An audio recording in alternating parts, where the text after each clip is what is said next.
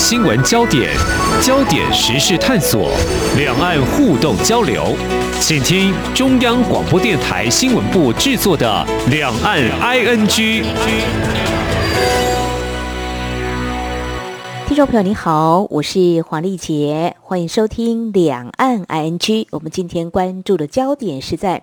北京举行的冬季奥运，我们知道一共有九十一个国家及地区参与的这场比赛。那么截至十四号这十天来，总共有决选出金牌、银牌跟铜牌，大概有两百枚以上的奖牌哦。这代表台湾参赛的中华台北队一共有四位选手，包括角逐高山滑雪的林秉睿、李文怡挑战。无舵雪橇的林心荣，还有参加竞速滑冰的黄玉婷。虽然目前他们无缘摘下奖牌，不过相信已经为个人写下记录。而未来几天还有比赛登场，我们也为这些选手加油。至于中国大陆，我们看到目前已经拿下了五金三银两铜。呃，我们来看这四年一次的国际竞赛呢，在全球还在肆虐的 COVID-19 疫情之下，防止病毒传播是。相当严酷的考验哦，对主办国跟选手造成哪些压力呢？还有这次参赛国家的选手，包括台湾在内，有些是来自暖和国家地区，包括有些热带地区哦。可以想见，光是选手要练习就很不容易，怎么样来克服？同时也来思考，在这个全球暖化、极端气候的挑战之下，竞赛项目还有场地规划的。必要思维，当然我们也都清楚，中国大陆是继二零零八年之后再度举办这场奥运哦。从软硬体所展现来观察，运动产业应该有相当的发展哦。我们在今天特别针对啊、这些焦点议题，邀请到清华大学运动科学系兼运动事业及政策中心主任黄玉来观察探讨，非常欢迎主任，你好。是主持人，还有我们各位关心这个冬季奥运的朋友，大家好。嗯，好，四年才举办的一次冬季奥运哦。我们知道北京冬奥呢是在中国大陆坚持他们防疫要清零。那现在因为这个 Omicron 这变种病毒的威胁之下，我们可以感觉得到防疫压力呢应该很大。在台湾也是啊，因为 Omicron 的这个传播力非常的强哦。嗯，为了防止这个疫情扩散哦，我们看到相关的报道，所有的竞赛场馆都被安排在一个闭环里头。形同好像隔离的一个场馆哦，就比较有局限性。相较以往，我想一些重要的比赛、国际的场合必须要安检。像我们记者也有机会就是报道像这样子的一个比赛的场合，哇，那现在必须进场的人都没有确诊疑虑才能够进场。这相关的准备安排工作应该是极为繁琐，是可想而知。你过去所观察的，是不是有类似像这样的情况？去年的日本冬奥是不是也是类似？呃，一般的所谓的国际赛事对所有的安全规格的检查，其实本来就相对性严格的。嗯，从去年的东京奥运一直到今年的北京冬季奥运，其实都是在这个病毒对抗、新冠肺炎对抗。所以呢，过往安全检查现在变得是说，怎么样去跟这一些新冠肺炎来作战了。所以它。必须采用很多的隔离的措施，减少人跟人的接触，所以对整个赛事办理的单位跟参赛的选手跟教练呢，等于就是多了一一层的一个挑战。而且在这种国际运动赛事呢，可能最复杂、最不容易处理的是因为各国的疫情不一样，嗯，各国的防疫措施也不一样。我举个很简单的例子，戴不戴口罩？啊，打疫苗，我相信这个在每个国家的民众的接受度跟反应都不一样。嗯，在欧美，大家对这个打疫苗这件事情呢，可能就持比较反对的意见。嗯，可是，在亚洲国家来讲，觉得疫苗就应该打，就尽量的，所以这个疫苗的覆盖率相对性比较高。嗯哼，那同样戴不戴口罩，我想在很多的报章杂志里报道了，亚洲国家的民众对戴口罩这件事情的接受度相对性比较高，可是欧洲呢，可能。就甚至在美国等等，大家对戴口罩就持有很大的保留态度，所以在办理这个国际赛事，目前看来比较复杂，是在不同的国家的疫情的人员进来到这样的一个赛区，还有防疫政策每个国家不一致的情况下，对赛事办理单位呢是一个非常大的挑战。嗯哼，是。而且这一次的叫做第三代病毒，那个第三代病毒就奥密克戎呢，就而且它传播力呢特别强，是。所以变成说这个怎么传播来的呢？其实大家其实搞不清楚。嗯哼哼哼。所以，所以这个其实即使很多选手到了北京当地，后来发现啊，他染疫了，必须退赛。退赛哇！包括美国的也是一样。嗯。去年的东京奥运也是类似的情况。的确，我也分享一下我的同业哦，他在北京哦采访，不是北京冬奥，是一些国际赛事，比如说林书豪啦，或是一些国际运动员的一个比赛的一个场合哦。他在台湾已经打了第一剂的疫苗了，但是要进入到这个场地来采访，他必须再打两剂。中国的疫苗才可以进去采访，核酸检测啦，就是 PCR 的检测，这个都必须可能要重来，然后呃再做一次。那当然，现在有一些国家已经即将施打第四剂了哦，所以这个选手的压力呀、啊、真的很大哦。因为中国的防疫规则它也很清楚，就是说如果有症状的话，必须被送到专属的。医院，那没有症状感染会留在隔离设施里头，那么直到相隔二十四小时连续两次检测呈现阴性之后啊，他们会被允许重新进入到这个闭环区，所以可以想见这心里处于极度不确定感。所以我们看到这个比赛，如果说能够顺利的参加比赛，哇，真的是很不错哈，表示啊、呃、自己的身体状况是很健康的。运动员就是嗯。运动的技术本身就是一个课题了。接下来怎么样在整个参赛过程中确保自己的整个的一个生活形态等等，是在一个最健康的状况下能够继续参赛，这都是一个另外一种不一样的挑战。不管是对选手、教练而言，都是一个新的课题。是，我想主任应该也比我们更清楚，就是说有一些运动员在比赛的时候，在这个场地表现得很好，然后在另外一个场地的时候就要适应比赛的场地，哇，这又是另外一个挑战了哈。所以这种异地练习比赛的压力本来就有，那现在还有我是不是可能有确诊这种疑虑，可能就是一个不安定感又在呈现，这都会影响比赛的心情跟表现，甚至。呃，讲的比较严重一点，可能还会失常都有可能哈。我想这个对主办国还有选手来说，好像都是一个蛮大的挑战。所以，嗯，我们目前看来就是说，呃，这几天下来，从嗯开幕之前，其实就有一些选手呢先来练习，再加上嗯整个比赛开跑之后呢，啊、陆陆续续展开各项竞赛，真的有看到一些选手因为。被检测出阳性确诊，就没有办法来参加比赛，真是令人遗憾的事情哈。我想这次，嗯，北京他们承办这个压力应该会比日本这个冬奥压力还大哈。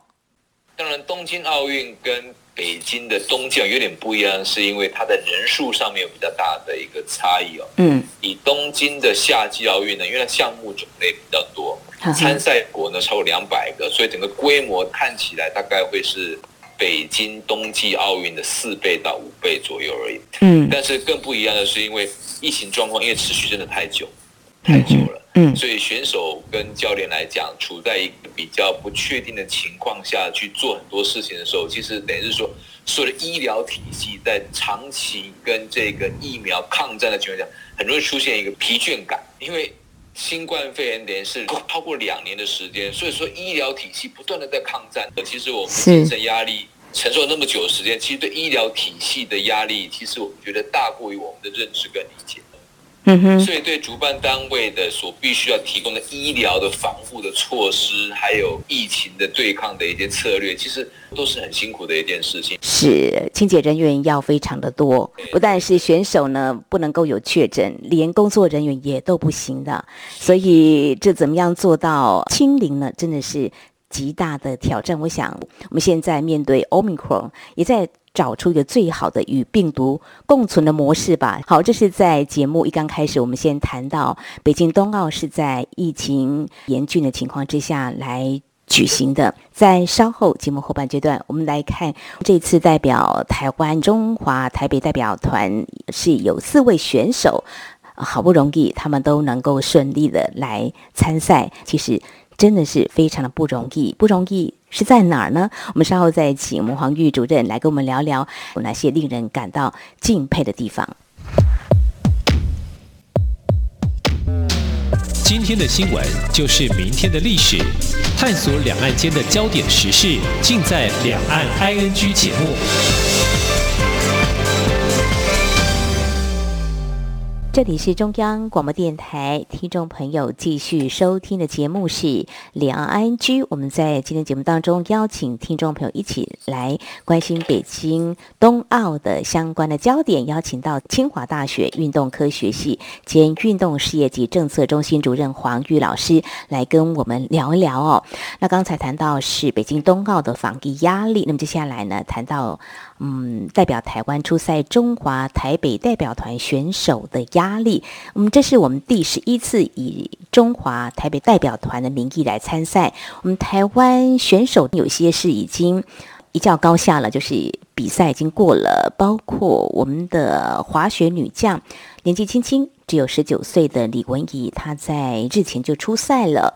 呃，这个高山滑雪项目难度真的好高，一共有八十八个人参赛，嗯，最终只有五十个人能够顺利完赛。那么李文仪就是其中一位哦，她写下台湾的新纪录。呃，提到这高山滑雪，哎，真的在台湾要看到雪还真不容易哦。这个。对，不过李文怡她年纪轻轻，都还没有上大学哦。因为她事后接受台湾媒体的采访，她觉得很开心啊，能够有这样一个记录。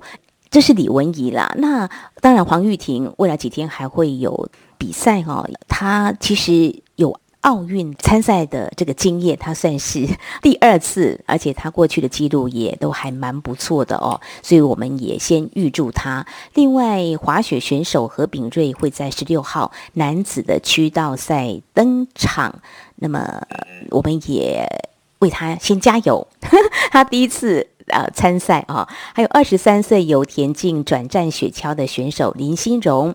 呃，我们看看这四位的选手的一些表现。老师，你整体怎么样来看这些年轻选手哦？在没有雪的台湾哦，他们却选择这些竞赛项目，想要让自己可能写下记录或挑战自我。那如同刚才主持人也是非常详细的介绍了，我们是有三位女选手跟一位男选手。嗯，那这大概也是我们一九八零年来重返所谓这个奥运赛事以来，在冬季呢第一次是。女性选手的数目呢大于男性选手呢，所以我们现在都是在靠女将打天下。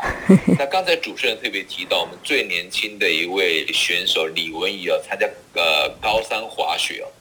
那其实很感人的是，她在第一次滑雪的时候呢，其实她错过了一个弯道起始。嗯嗯。那后来呢，他都必须慢慢由下坡往回爬，爬回十秒，再走过那起始呢，在最后的参赛，嗯，在最后完赛。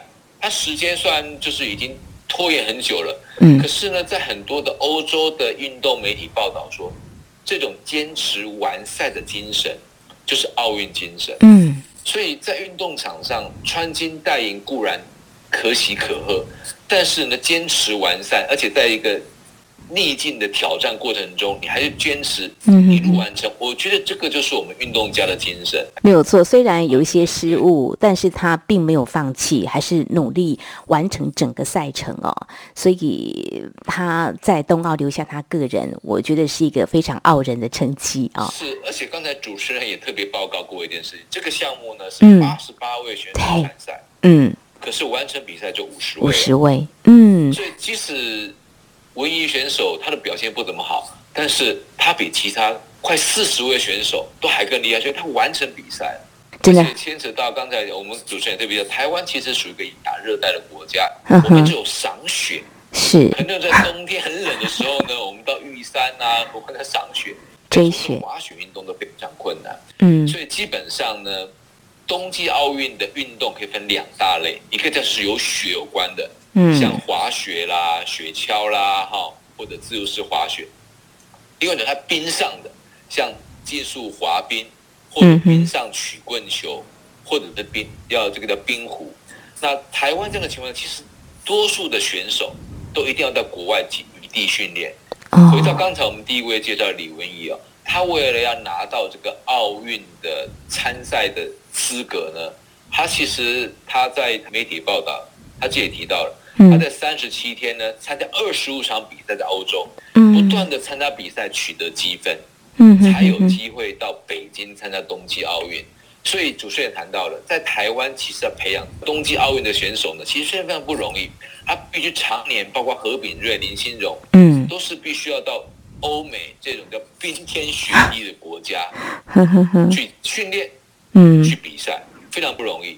嗯，那另外选手稍微提一下，里面算是我们最资深，是第二届参加我们冬季奥运的时候，黄玉婷。其实有点两栖运动项目嘛，什么意思呢？嗯，两栖呢，他的专长其实叫滑轮滑冰。哦，嗯哼哼，就是我们那次直排轮。大概在呃，他二零零九年在高雄举办的世界运动会，他也代表我们国家了拿下了这一个金牌。后来呢，他转战了到这个冬季的运动叫竞速滑冰。所以呢，为什么我说他是两栖运动员？是因为他其实他原来是出生于这个叫做呃滑轮滑冰，所以呢，他转战过来，那他表现也不错，但是呢，他没有办法在这一个呃冬季奥运得名，是因为还是有些不太一样。是转战了竞速滑冰呢，他长期必须要到美国，甚至到中国大陆呢去接受异地训练，或参加比赛。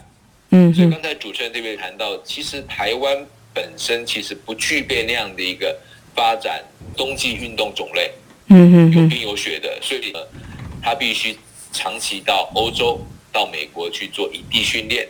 为了要参加奥运呢，他可能要去参加很多的资格赛，啊，资格赛对都是在欧美进行，所以他们要能够到北京参加冬季奥运，他们可能要投入的时间跟心力可能超乎我们的想象。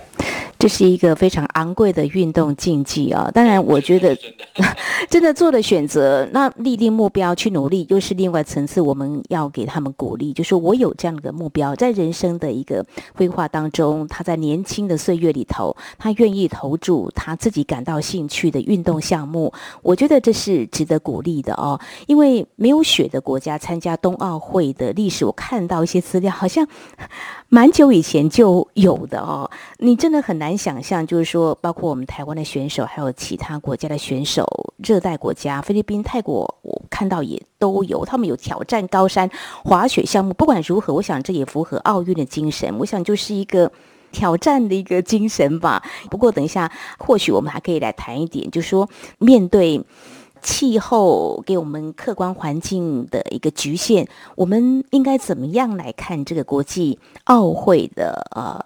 举办的一些比赛的项目呢，所以在这之前，我想我们刚刚提到这四位的嗯代表台湾出赛的选手啊，我们真的要给他们加加油哦。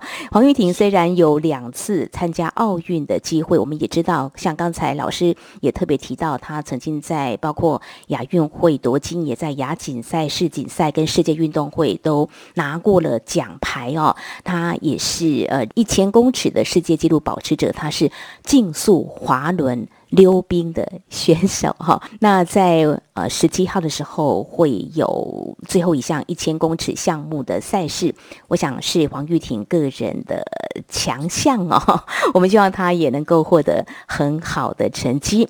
好，这是在节目当中我们谈到台湾选手的表现，真的是很不容易哦。那稍后节目后半阶段，我们再来看看过去。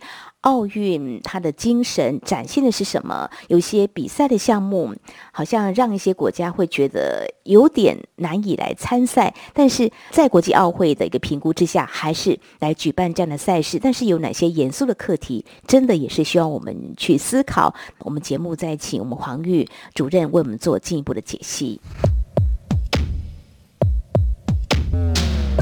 不只有新闻，还有您想知道的两岸时事，都在《两岸 ING》节目。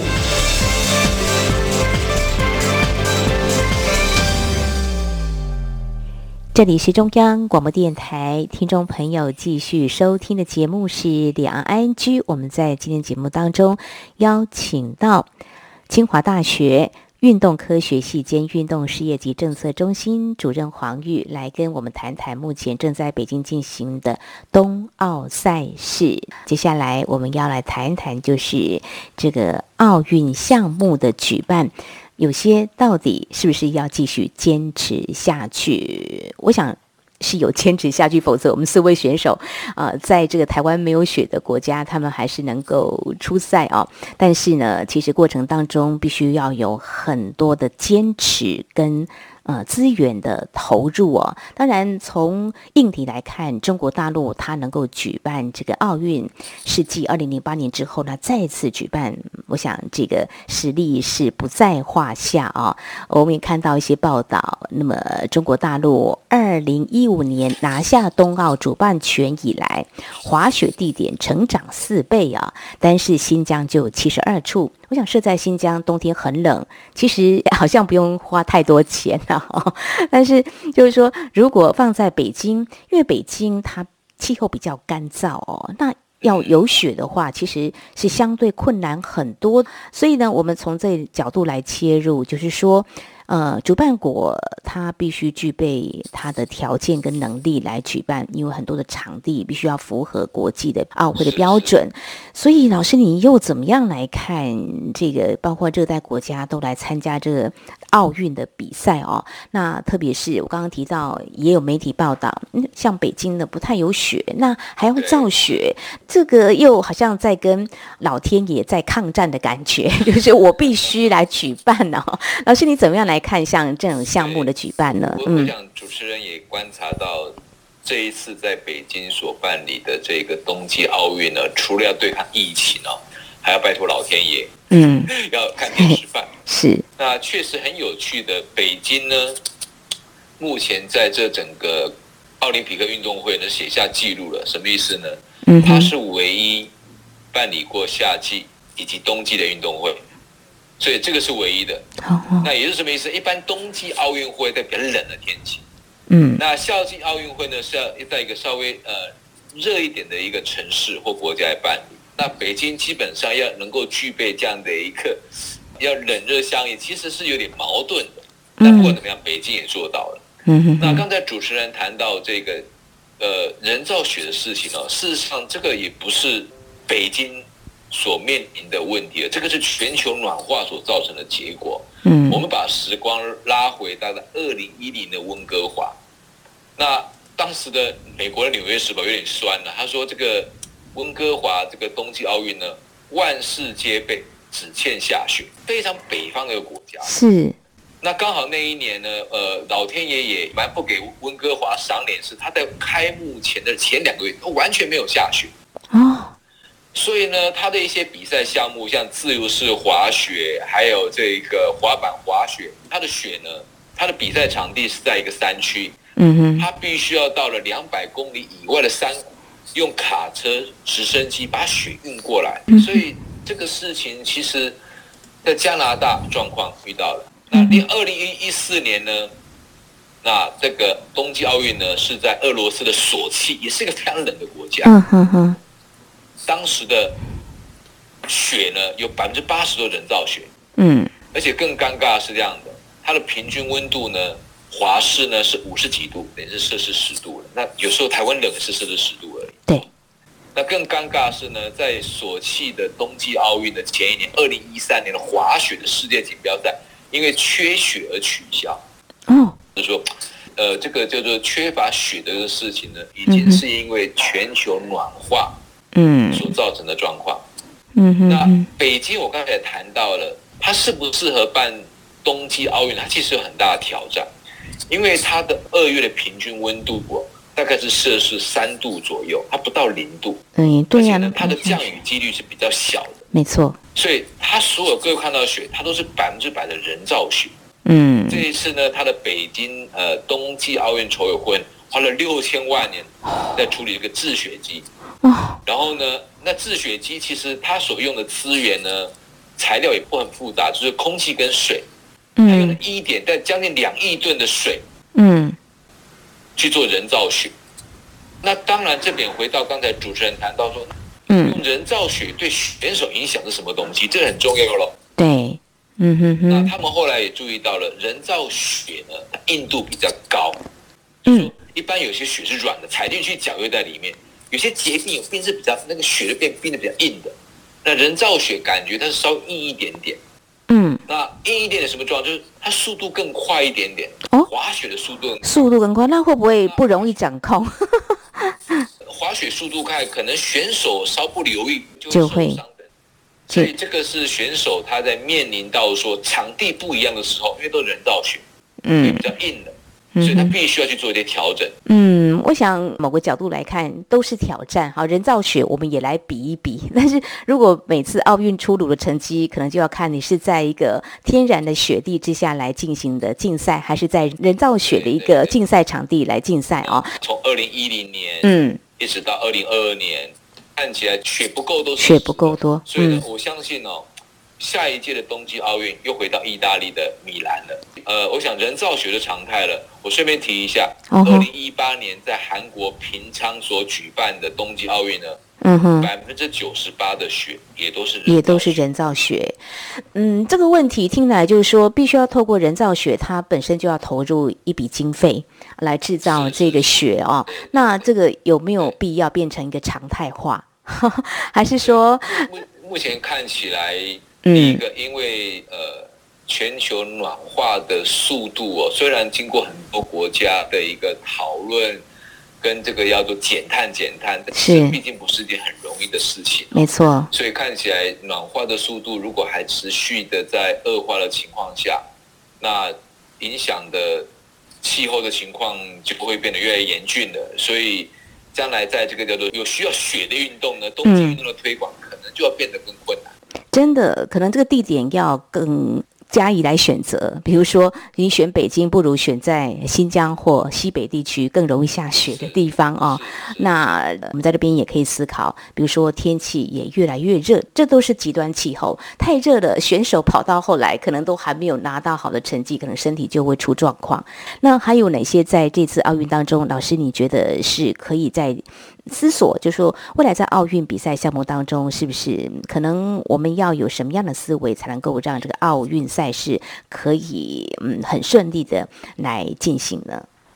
对，我想刚才主持人也特别提到一件事情，就是说目前看起来这种极端气候，我们变成我们人类生存一个很重要一个课题跟挑战以后，我们在这个赛事的规划办理上面，可能就是说，哎，呃，目前看来。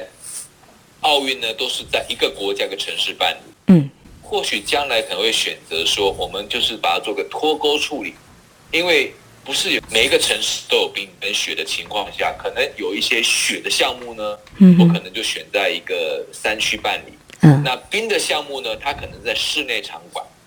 嗯哼，那我可能在一些城市办理。那这样呢，去脱钩办理的情况下呢，让更多选手能够在一个比较自然的状况下去进行。那运动的推广会比较顺利，嗯，那更多城市或国家符合这样的条件下，他才愿意去申办这个冬季奥运。不然目前看来，依照过去的经验，能够办理冬季奥运有冰有雪的运动种类的城市，一定是会越来越少的。那对对整个冬季运动的推广，可能就会造成很大的一个负面影响。好，非常谢谢黄主任您的建议啊！我想这是国际奥委会可以从这个角度来思考，让冬季奥运比赛运动可以继续推广下去的一个非常好的思考的角度。好，这个疫情下举办这个奥运啊，去年的日本东京奥运，还有这一次的北京冬奥，相信都为这个精彩赛事之外写下防疫非常艰辛的记录哦。那么谈到台湾选手难得表现凸显，在这个练习环境相对。局限下的坚持跟毅力哦，当然也好像证明自己可以接受奥运，希望能够有勇于挑战的精神啦。所以我们在今天非常感谢清华大学运动科学系兼运动事业及政策中心主任黄玉来跟我们谈这场北京冬奥，你应该知道也可以学习的事，还有应该思考的严肃课题。非常谢谢黄老师，谢谢您。也非常谢谢主持人。好，以上就是今天两岸安居节目，非常感谢听众朋友您的收听，华丽姐祝福您，我们下次同一时间空中再会。